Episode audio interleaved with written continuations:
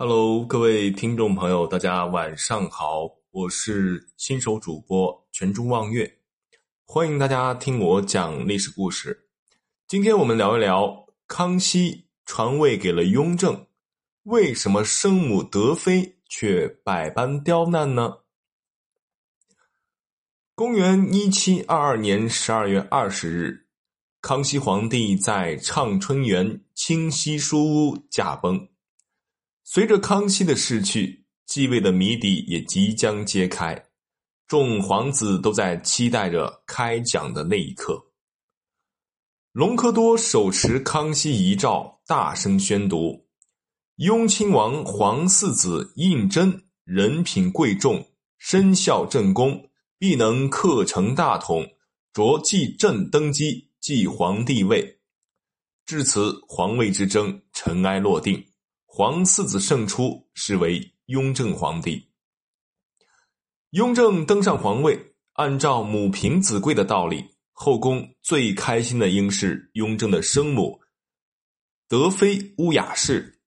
自古后宫嫔妃争斗的目的无非两点：一是获得皇帝的宠爱，二是儿子将来能继承皇位。德妃为康熙皇帝生了三子三女。生育数量为后宫之冠，必定是康熙的宠妃。现在儿子又当了皇帝，德妃瞬间成了人生的赢家，即将晋升皇太后，走上人生的巅峰。然而，德妃对于此事的反应却异常的冷淡。当女官将雍正继位的消息告诉德妃时，德妃只是说了一句。亲命五子继承大统，实非吾梦想所期。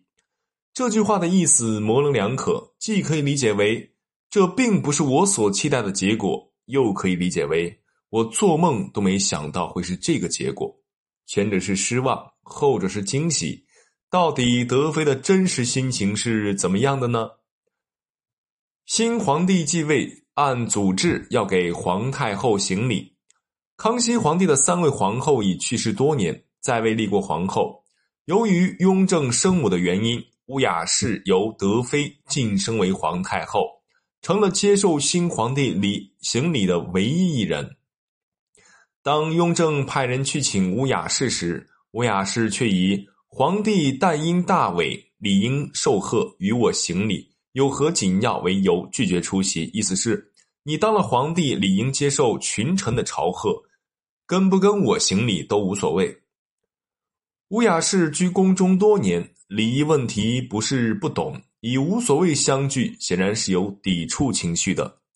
后来雍正亲自去请，再三恳求，加上王公大臣在旁边说情，乌雅氏才勉强同意出席登基仪式。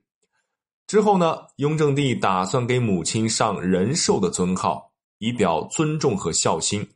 仁寿二字可以说是很高的评价，但乌雅氏一直到死都没有接受，这也是有意要和雍正别着来。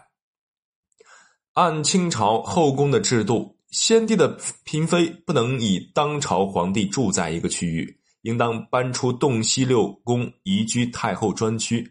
可是乌雅氏坚决不搬，继续住在永和宫中，最后在永和宫崩逝。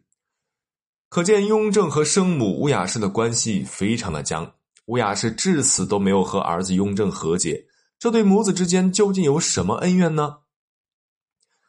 当年乌雅氏以官女子的身份入宫，官女子比常在答应级别更低，除陪皇帝侍寝之外，还要承担一些分内的活计，地位比宫女高一些。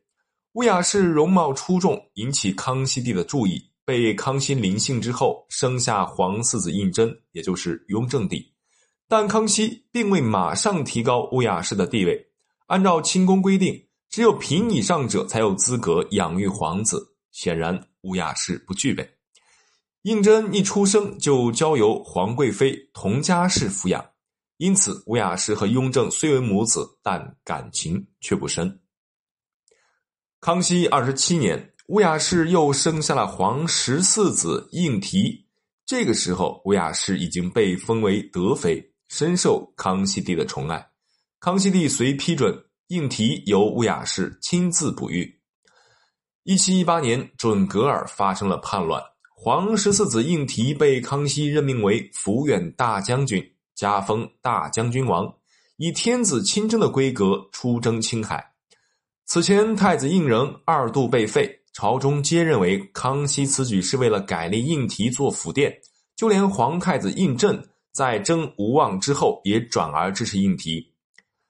乌雅氏也认为。应提继承大统的希望大增，虽然同是儿子，但在乌雅氏心中轻重有别。显然，乌雅氏更希望继承皇位的是应提。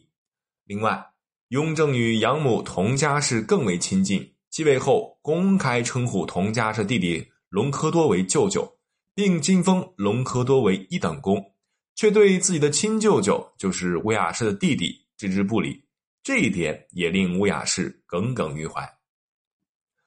或许乌雅氏认为，雍正和隆科多用不光彩的手段窃取了本应属于应提的皇位，故对雍正继位的结果很不情愿。对于雍正各种请求，也是百般的不配合。